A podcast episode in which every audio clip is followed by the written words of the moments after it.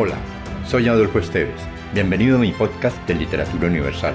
Acá encontrarás, entre otros, poesía, poemas, ensayos, mitos, leyendas y novelas. Relájate, atrévete y déjate llevar por el mundo de la imaginación y los sueños.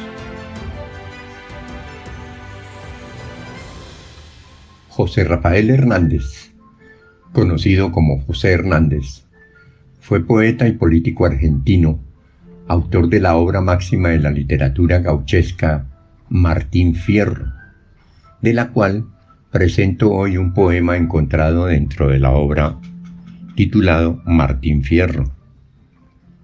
Yo no soy cantor letrao, mas si me pongo a cantar no tengo cuándo acabar y me envejezco cantando, las coplas me van brotando como agua de manantial. Con la guitarra en la mano ni las moscas se me arriman, Naides me pone el pie encima, y cuando el pecho se entona, hago gemir a la prima y llorar a la bordona.